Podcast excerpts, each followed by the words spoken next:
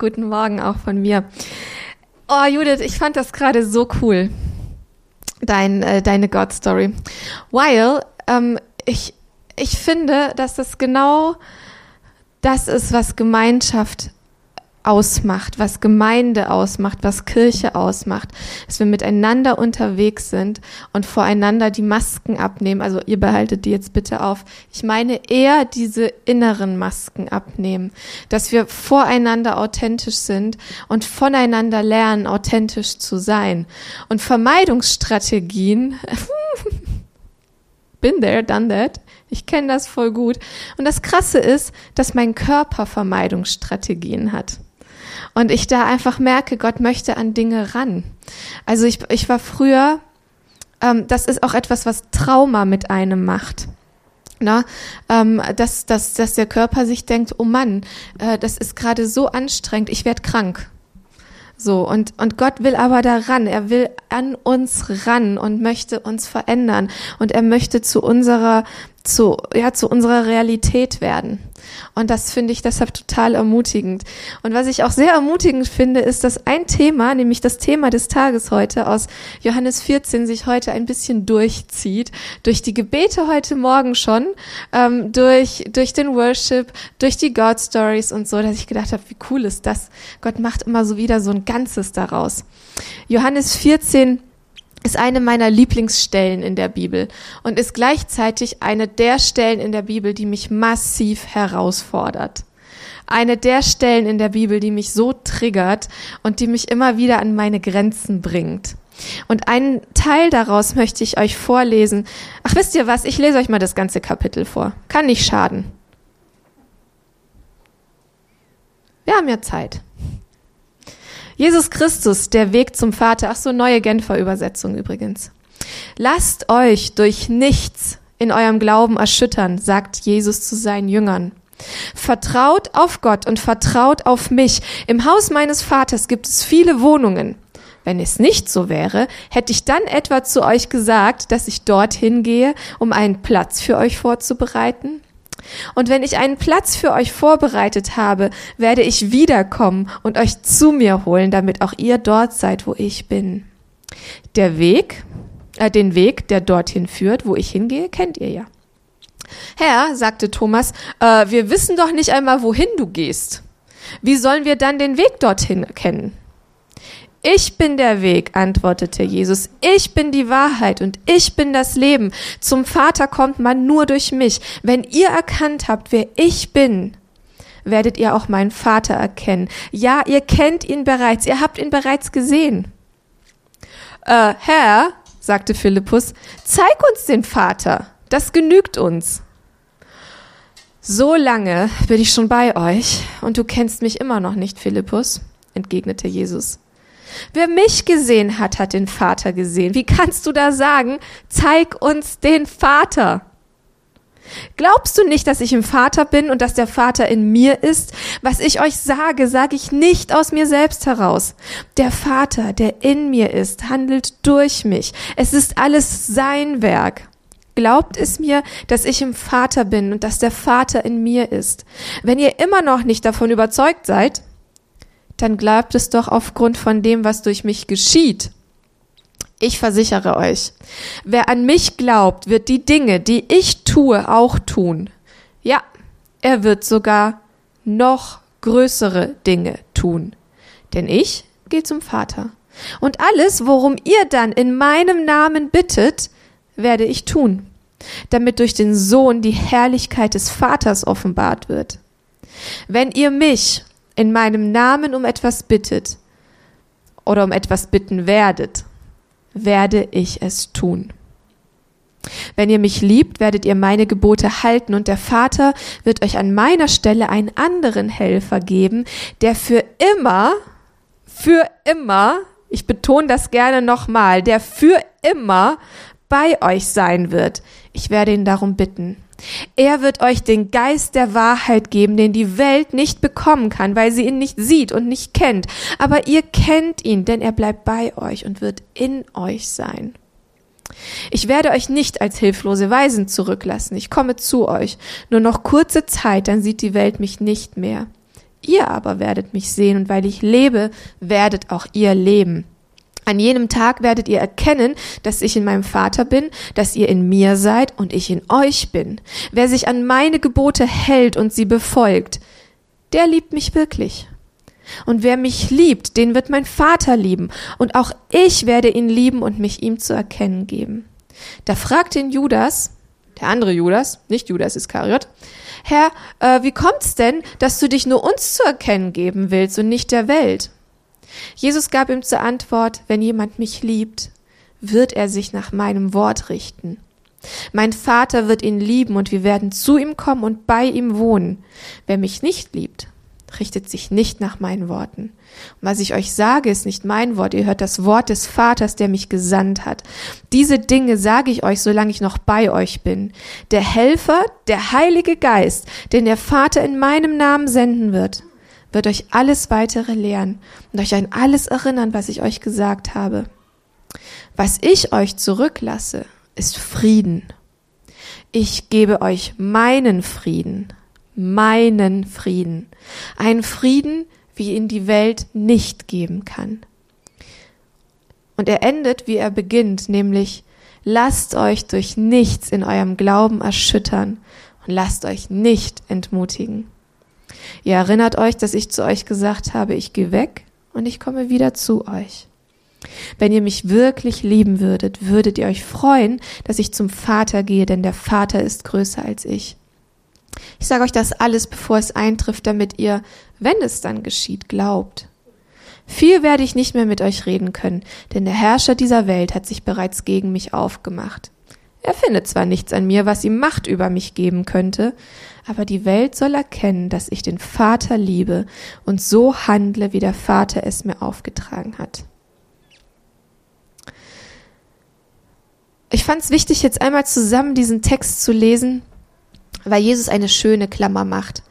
Er fängt an und sagt, lasst euch durch nichts in eurem Glauben erschüttern. Und er endet wieder mit, lasst euch durch nichts in eurem Glauben erschüttern. Und Jesus weiß ganz genau, wovon er spricht. Er weiß, dass wir, wenn wir unterwegs sind als seine Nachfolger, dass wir gerne durchgeschüttelt werden. Dass diese Welt uns durchschüttelt. Und ich habe euch ja gesagt, dies ist eine Bibelstelle, die mich unglaublich herausfordert. Da ist Jesus, der sagt, lasst euch durch nichts in eurem Glauben erschüttern, wohl wissend, dass wir erschüttert werden.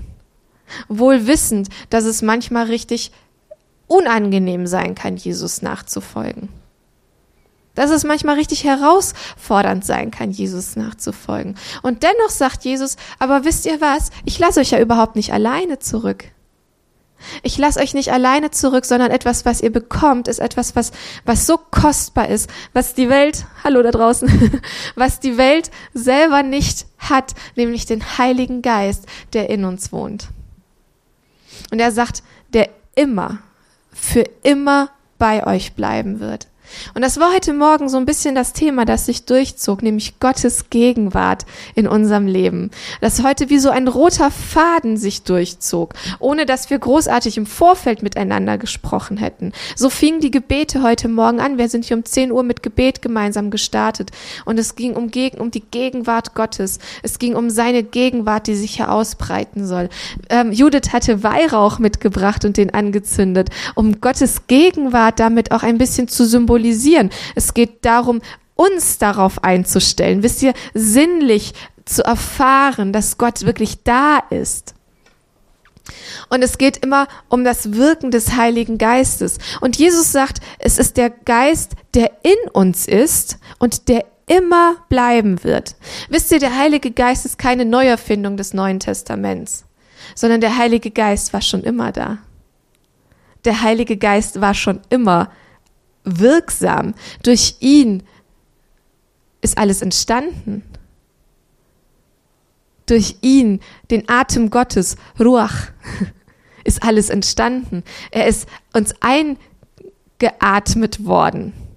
Der Heilige Geist ist nicht einfach so urplötzlich da eine Neuerfindung des Neuen Testaments, dass Jesus sich gedacht hat, Moment, aber wenn ich zurückgehe, oh, was machen wir dann? Die können wir doch nicht alleine jetzt zurücklassen. Ach Gott, könnten wir nicht irgendwie so ein bisschen Geist schicken, sondern der Heilige Geist, es ist Gott. Das ist die, das ist die Kraft Gottes, die, die, die neues Leben schafft. Und Jesus betont, dass er kommen wird, in uns sein wird und immer bleiben wird. Und das ist aber der Unterschied zum Alten Testament. Im Alten Testament können wir lesen, dass der Heilige Geist auf Menschen gefallen ist. Also, dass, dass Gott seinen Geist auf besondere Menschen gelegt hat, wenn er mit ihnen etwas Besonderes vorhatte. Wir lesen das zum Beispiel von David. Dass er jemand war, auf dem der Geist Gottes ruhte. Der Geist Gottes ruhte auf den Menschen. Und der Unterschied ist, dass Jesus freisetzt, dass der Geist Gottes nicht nur auf uns ruht, sondern dass er in uns ist. Und dass er nicht weggehen kann sondern dass er in uns ist. Im Alten Testament, David beschreibt es in seinem Psalm, dass er sagt, nimm deinen Geist nicht von mir. Er war sich des Heiligen Geistes bewusst. Es war, es war ihm bewusst, dass er eine Gunst von Gott erhalten hatte, dass der Heilige Geist auf ihm ruhte. Und er schreibt in, einem, in einem Song, den er für Gott schreibt, dass er schreibt, nimm bitte deinen Geist nicht von mir. Ihm war bewusst, dass er es auch wieder hätte verlieren können, durch zum Beispiel sein Verhalten. Ihm war bewusst, dass es, dass es etwas war, was Gott geschenkt hat, was aber vielleicht nicht ewig hätte da sein können. Ihm war bewusst, dass es etwas gibt, was ihn und Gott trennte. David hatte dieses Bewusstsein. Und wenn wir jetzt aber im Neuen Testament stehen und Jesus sagt, ich schicke euch jemanden, der in euch sein wird, dann, dann ist das das Novum. Der Heilige Geist, die Kraft Gottes, die in uns ist und die für immer bei uns ist. Ist das nicht grandios? Aber das Herausfordernde, wenn ich diesen Text lese, ist, dass ich denke, mit diesem Privileg kommt aber auch eine Verantwortung.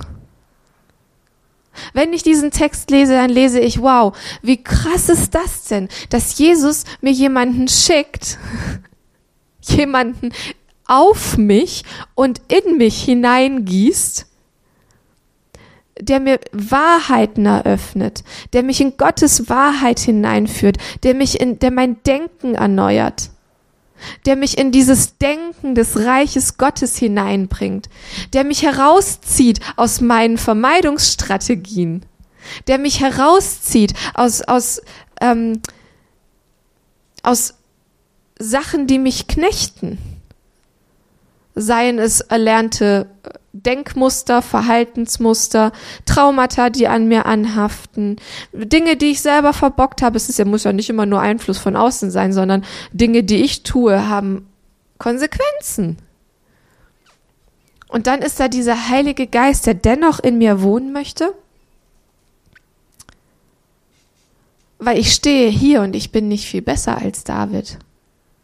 Gut, jetzt so viele Ehefrauen habe ich nicht. Ich habe einen Mann. Ich schicke niemanden in Krieg. Oh, aber mein Herz ist so oft eine Mördergrube, Leute. Das fängt bei meiner engsten Familie an und hört da nicht auf. Ich empfinde nicht, dass ich besser bin als David. Und dennoch habe ich dieses Privileg, das Jesus freigesetzt hat, als er ans Kreuz gegangen ist. Dass die Kraft Gottes, die diese Welt mit erschaffen hat, in mir lebt und niemals weggeht, weil er sie mir zugesagt hat. Jetzt redet aber Jesus davon, weil es geht ja weiter, dass er sagt, wer mich liebt, der wird meine Gebote tun.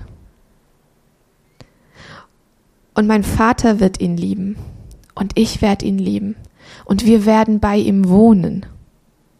Und das ist nochmal eine andere Facette. Wenn wir ins Alte Testament schauen, wo wohnte denn Gott? Gott wohnte im Allerheiligsten. Und da durfte man nicht einfach hingehen sondern da durfte man nur reingehen, wenn man der hohe Priester war, wenn man vorher Reinigungsrituale durchgemacht hatte, wenn man wirklich bereit dafür, da, dafür war und wenn Gott es gesagt hatte, dass es okay ist. Wenn Menschen ins Allerheiligste gegangen sind, einfach so, dann sind sie da nicht lebend rausgekommen. Und es gibt zum Beispiel auch im Alten Testament die Erzählung, was geschieht, wenn Leute, die Bundeslade war ja, war ja ein Symbol für die Gegenwart Gottes. Wenn Leute sich einfach daran vergriffen haben, dann passierten schlimme Sachen. Und jetzt sagt Jesus, wenn ihr meine Gebote tut, dann lieben mein Vater und ich euch und wir werden bei euch wohnen. Das heißt, es ist überhaupt keine Einladung, naja, wenn ihr, wenn ihr lieb seid, dann dürft ihr zu mir kommen, sondern im Gegenteil, der Heilige Geist, der in uns wohnt, der uns freisetzt, Dinge zu tun, die Gott uns aufs Herz legt, die aus seinem Herzen entspringen, setzen frei, dass er bei uns wohnt. Dann kommt er nämlich zu uns. Und das ist, das, oh, ich, ich, ich wünschte mir, dass man das deutlicher klar machen könnte, was für ein, was für eine Veränderung das ist. Gott, der diese Welt erschaffen hat, möchte bei mir wohnen? Ist das nicht abgefahren? Bei mir? Bei mir stapelt sich die Wäsche. Die müsste dringend zusammengelegt werden. Bei mir stapeln sich die Wollmäuse bekommen bald ein Eigenleben. In meiner Wohnung will er wohnen? Bei mir stapeln sich Unwillen und Ärger und äh, doofe Gedanken. Und er will bei mir wohnen? Und wisst ihr, wir wollen ja es. Ich weiß, die meisten von uns, die kommen aus Gemeinden, und haben schon ganz viel Druck erlebt und so. Und das wollen wir ja nicht erleben, das wollen wir auch nicht verbreiten. Dennoch sagt Jesus, und es ist, es ist ja ein Zitat aus Johannes 14, er sagt, wer meine Gebote folgt und es tut, bei denen werden wir leben und bei dem werden wir wohnen. Und was ich daraus lese ist, dass Jesus nachzufolgen nichts Passives ist. Jesus nachzufolgen bedeutet nicht, dass ich mich auf mein Sofa setze und sag, schön, dass wir drei jetzt hier zusammensitzen, vier, wenn ich den Heiligen Geist in mir noch mitzähle. Dann haben wir hier die Völke, wir haben Vater, wir haben Sohn, wir haben Heiligen Geist und wir sind jetzt hier im Einklang miteinander und es ist ein wunderschönes Leben. Das ist nicht unsere Berufung. Klar werden wir von Gott geliebt, aber Nachfolge ist etwas völlig Aktives. Und Nachfolge zeigt sich daran, was unser Leben für Auswirkungen hat. Nachfolge ohne Auswirkungen ist halt echt ein bisschen schade. Nachfolge ohne Auswirkung ist halt echt ein bisschen dröge. Und wie gesagt, ich möchte nicht, dass ihr das hört mit Appellohren, mit, oh, wir müssen jetzt alle ein bisschen frommer sein. Darum geht es nicht, sondern es geht darum, wie vorhin Judith es gesagt hat, oder nee, äh, Franziska war das, die es gesagt hat, es geht um Beziehung. Es geht um Beziehung. Wenn ich jemanden bei mir wohnen habe, dann trete ich mit dieser Person in Beziehung, ob ich will oder nicht mich letztens mit jemandem unterhalten, die lebt in einer WG und findet das richtig doof, weil die sich so aneinander reiben. Man kann nirgendwo mit jemandem in einer Wohnung leben und sich komplett aus dem Weg gehen. Es geht nicht. Das heißt, für mich, wenn der Heilige Geist in mir wohnt, dann muss da Veränderung sein. Wenn der Heilige Geist in mir wohnt, dann kann ich den nicht ignorieren. Wenn der Heilige Geist in mir wohnt, dann muss da Leben sein. Wenn Jesus und der Vater bei mir wohnen wollen, dann muss da Leben sein dann muss daraus etwas entstehen. Und dann ist da Jesus, der sagt, und das ist nämlich das, was sich am aller, allermeisten triggert an diesem Text, liebe Leute. Dann ist nämlich da Jesus, der sagt, ich versichere euch, meine Damen und Herren, wer an mich glaubt, wird die Dinge tun, die ich tue. Ja, er wird sogar noch größere Dinge tun. Denn ich gehe zum Vater. Und er sagt dann, und alles, worum ihr dann in meinem Namen bittet, werde ich tun, damit durch den Sohn die Herrlichkeit des Vaters offenbart wird. Wenn ihr mich in meinem Namen um etwas bittet, werde ich es tun. Oh, das triggert mich total. Wen noch? Bin ich die Einzige, die davon so getriggert ist? Seid ihr alle so voll, dass ihr sagt, ja klar, erlebe ich jeden Tag von morgens bis abends. Wenn ihr mich liebt, werdet ihr meine Gebote halten. Da ist dann Jesus, der sagt, ihr werdet meine Werke tun, ihr werdet noch größere Werke tun. Und ich denke mir so,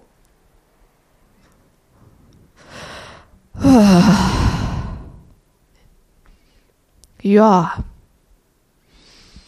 Das Ding ist, ich glaube, dass es aber Schlüssel dafür gibt, dass das geschieht. Denn es geht auch da wieder, wenn ich zu Hause auf meinem Sofa sitze, na, mein Sofa ist halt schon echt bequem. Ich fühle mich da auch super geliebt von Gott. Der hat mir so viel Schönes geschenkt. Es ist so cool.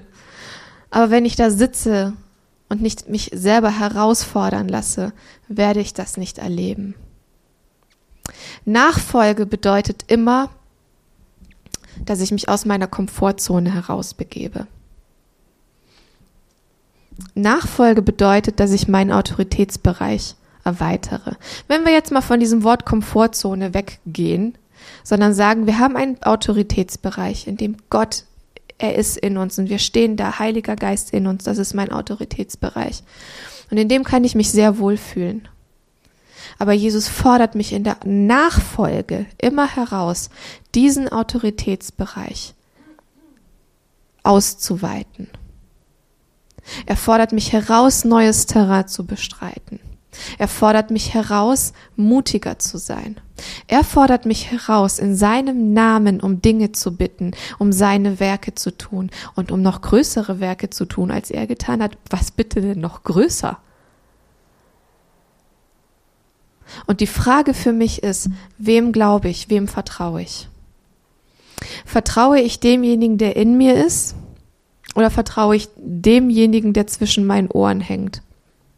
Dieses squishy etwas, das mir so oft im Weg steht. Und ich habe das Gefühl, dass wir Christen uns ganz, ganz gerne in diesem Bereich befinden, in dem wir so ein Stück Sicherheit haben. Wenn wir füreinander beten, dann erlebe ich ganz oft, dass wir das so auf Gott abschieben. Lieber Gott, könntest du vielleicht. Nehmen wir an, wir beten für Jörns Haut. Sorry, jetzt musst du halt herhalten. Ist so. Wenn wir für Jörns Haut beten, ganz oft erlebe ich, dass wir uns hinstellen und sagen, ähm, ja, lieber Gott Vater, bitte mach doch, dass seine Haut gesund ist. Und Jesus sagt, wenn ihr in meinem Namen um etwas bittet, dann will ich das tun. Wir erleben es aber noch nicht, dass seine Haut heil ist. Und ich frage mich, ob es dann vielleicht ein Schlüssel ist, mit dieser Gegenwart Gottes in mir bewusst zu sein, dass in mir derjenige ist, der diese Welt mit erschaffen hat, in mir derjenige ist, der diesen Lebensatem hat. Und dass ich mich vielleicht dahin stelle und herausgefordert bin, nicht zu sagen, lieber Gott, könntest du vielleicht, wenn er es dann nicht gemacht hat, dann ist er halt schuld. Ich was nicht, ich habe ja was gesagt, sondern dass ich vielleicht herausgefordert bin, mich hinzustellen und mutige Gebete zu sprechen. Mich hinzustellen, vielleicht zu sagen, im Namen Jesu, Haut sei jetzt geheilt. Im Namen Jesu, DNA sei wiederhergestellt. Versteht ihr, was ich meine? Unseren Autoritätsbereich dahin auszuweiten. Warum? Weil Gott bei uns wohnt, weil Gott in uns wohnt und das für immer. Aber diese Gegenwart Gottes, das ist, glaube ich, auch etwas, dessen man sich bewusst sein muss. Man kann ja den Heiligen Geist in sich haben und er kann so eine kleine Katze sein. Miau.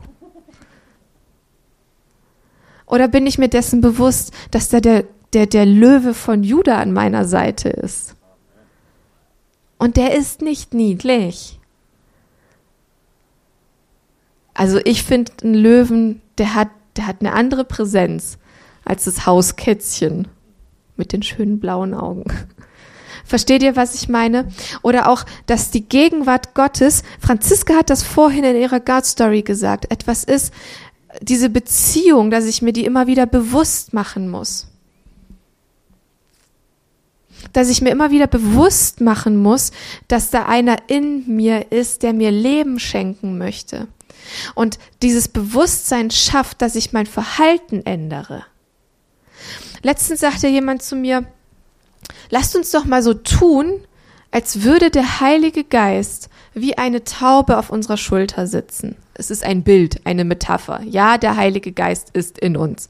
Ich erlebe ganz oft, dass ich nach dem Gottesdienst angesprochen werde auf meine Metaphern und die Leute sagen, ist aber biblisch nicht korrekt. Es ist ein Bild. Lasst uns mal so tun, als würde der Heilige Geist wie eine Taube auf unserer Schulter sitzen. Wenn du die ganze Zeit eine Taube auf deiner Schulter hast, bewegst du dich anders durch den Alltag. Du wirst mit diesem Arm vermutlich nicht machen, weil dir bewusst ist, da sitzt eine Taube auf deiner Schulter. Für dich kann es der Bundesadler sein. Kurzer Einschub. Meine Schwester findet Tauben ganz fürchterlich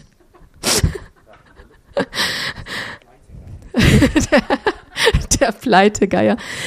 Versteht ihr, wenn wir dieses Bewusstsein haben, dass der Heilige Geist auf uns ruht, dass er mir hier auf der Schulter sitzt, dann bewege ich mich anders durch den Tag. Dann bewege ich mich achtsamer durch den Tag. Dann überlege ich, was ich tue. Ich überlege vielleicht auch, was ich sage. Ich überlege, wo ich hingehe. Ich bewege mich anders. Ich überlege, was ich konsumiere. Ich überlege, welche Entscheidungen ich treffe. Und das kann ganz praktisch in meinem Alltag sein. Brechen wir das doch mal ganz, ganz leicht runter. Dass ich sage, Heiliger Geist, gehe ich heute dahin einkaufen oder gehe ich dahin einkaufen? Wo hast du vielleicht was vorbereitet? Oder dass ich sage, Heiliger Geist, in meiner Seele ist gerade so ein Loch und ich versuche dieses Loch jetzt durch ganz viele Kalorien zu stillen. Was hast du für mich vorbereitet? Oder Heiliger Geist, in mir baut sich gerade wieder eine Angst auf vor, keine Ahnung was. Was hast du stattdessen für mich vorbereitet? Wenn ich mir dieses Bewusstsein vor Augen halte, da ist jemand bei mir, bewege ich mich, glaube ich, anders durch den Tag. Und ich glaube, dass das etwas mit Beziehung zu tun hat. Und dass das Veränderung in meinem Alltag bringen wird. Gott ist niemand, der sagt, lehn dich zurück, heute Nacht verwandeln wir dich mal und dann läuft alles von selber. Sondern Gott hat, schenkt uns so viel Ehre. Er schenkt uns so viel Achtung, dass er uns in eine Selbstverantwortung mit hineinnimmt. Und ich glaube, es ist etwas, was man Kindern, es gibt nichts Wertvolleres, was man Kindern schenken kann, als ihnen zu zeigen, ich traue dir was zu, du darfst darfst das machen, du darfst mitentscheiden, deine Stimme ist wichtig, dein, deine, deine, dein Dasein ist wichtig. Und das schenkt Gott uns. Er schenkt uns diese Ehre, diese Achtung, selbstverantwortlich zu sein.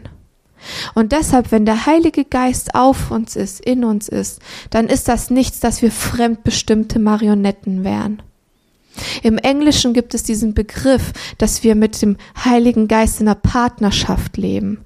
Und ich glaube, das drückt es ganz gut aus. Im Englischen heißt es to partner with the Holy Spirit. Sprich, zu gucken, was hat er denn vor?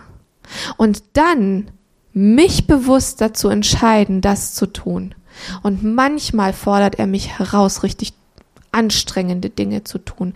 Manchmal fordert er mich heraus und ich denke, oh Mann, wenn das schief geht, dann sehe ich richtig blöd aus. Aber so what? Geht's um meine Ehre? Nee. Ging's Jesus um seine Ehre? Nein. Er hat gesagt, es geht um die Ehre des Vaters. Es geht um die Herrlichkeit des Vaters.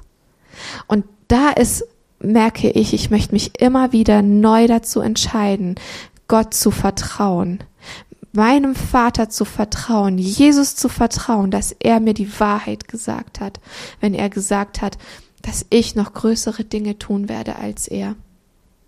Ich möchte mich neu herausfordern lassen, was Nachfolge betrifft. Ich möchte mich neu herausfordern lassen, seine Gegenwart zu suchen. Nicht nur allein auf meinem Sofa, das mittlerweile echt durchgesessen ist. Ich sitze da anscheinend zu viel drauf sondern in Gemeinschaft. Ich möchte bewusst Gemeinschaft suchen mit Leuten, die Gottes Gegenwart suchen.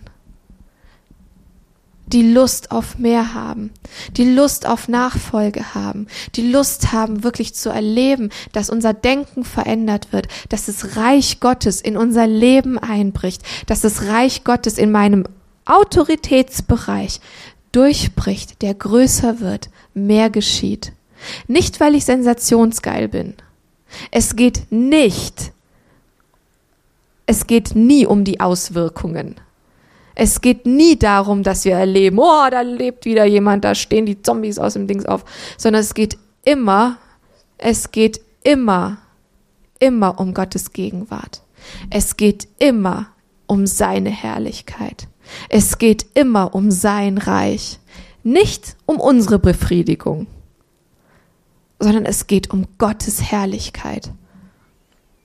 Und ich habe das Gefühl, dass wir da eine neue Ehrfurcht entdecken dürfen vor Gottes Herrlichkeit, eine neue Ehrfurcht entdecken dürfen vor seiner Gegenwart, eine neue Ehrfurcht dafür entdecken dürfen, was für ein Wunder es ist, dass der Heilige Geist nicht nur auf uns ruht, sondern in uns ist.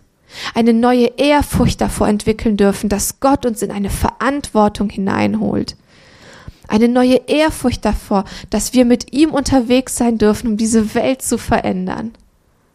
Ich wünsche mir, dass die Gegenwart des Heiligen Geistes in unserem Leben neue Auswirkungen hat. Ihr dürft gerne schon mit auf die Bühne kommen. Ich bin in den letzten Zügen. Ich wünsche mir, dass mein Leben neues Leben entwickelt aus dem Heiligen Geist. Und ich wünsche mir in in eine Nachfolge hineinzutreten, die mich herausfordert, die mich aber Gottes Herrlichkeit schmecken lässt. Und wisst ihr, was ich, was ich erlebt habe, ist, dass jedes Mal, wenn ich mich von Gottes Geist herausfordern lasse, und der Outcome ist egal. Es ist egal, ob es richtig gut wird oder egal, ob ich mich hinterher komisch fühle oder ob es schräg geworden ist. Aber jedes Mal, wenn ich das Gefühl hatte, ich lasse mich von Gottes Geist herausfordern, meine Komfortzone etwas weiter zu stretchen, sie etwas die Grenze weiter zu schieben, dass ich jedes Mal so einen richtig genialen Hauch von Gottes Gegenwart und seiner Herrlichkeit schmecke. Und dass ich merke, es gibt nichts, was damit vergleichbar wäre. Es gibt nichts, was damit vergleichbar wäre. Und ich habe einige Sachen ausprobiert im Leben.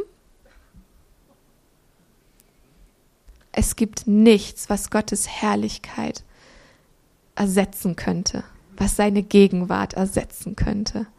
Und ich wünsche mir, dass wir, wenn wir jetzt gemeinsam in den Worship starten, dass wir uns nicht zurücklehnen und sagen, heute soak ich mal nur sondern ich wünsche mir, dass wir gemeinsam uns sichtbar machen, dass wir vor unserem herrlichen, heiligen Gott stehen, dass seine Gegenwart uns umgibt, dass sie um uns herum ist, dass sie uns verbindet, dass sie uns erfüllt, dass sie uns herauslockt, dass sie mit uns weitergehen möchte, dass sie uns verändern möchte, dass sie uns heilen möchte. Dass seine Gegenwart da ist, um unser Leben aus den Angeln zu heben. Und das wünsche ich dir und das wünsche ich mir. Und ich möchte euch auch einladen, wenn ihr das Gefühl habt, da ist etwas, das möchte ich mit Gott klar machen oder so, dass ihr dann ruhig auch zum Ministry-Team geht ähm, Anna und Bianca werden gleich hier vorne stehen. Nehm, nehmt das wahr. Ich glaube, heute ist der Tag, wo wir füreinander beten können, wo wir damit rechnen können, dass Gottes Gegenwart was in unserem Leben verändert, wo wir damit rechnen können, dass wir Heilung erfahren wo wir damit rechnen können, dass wir Veränderung erfahren. Und ich möchte euch so einladen, wirklich damit zu rechnen. Amen.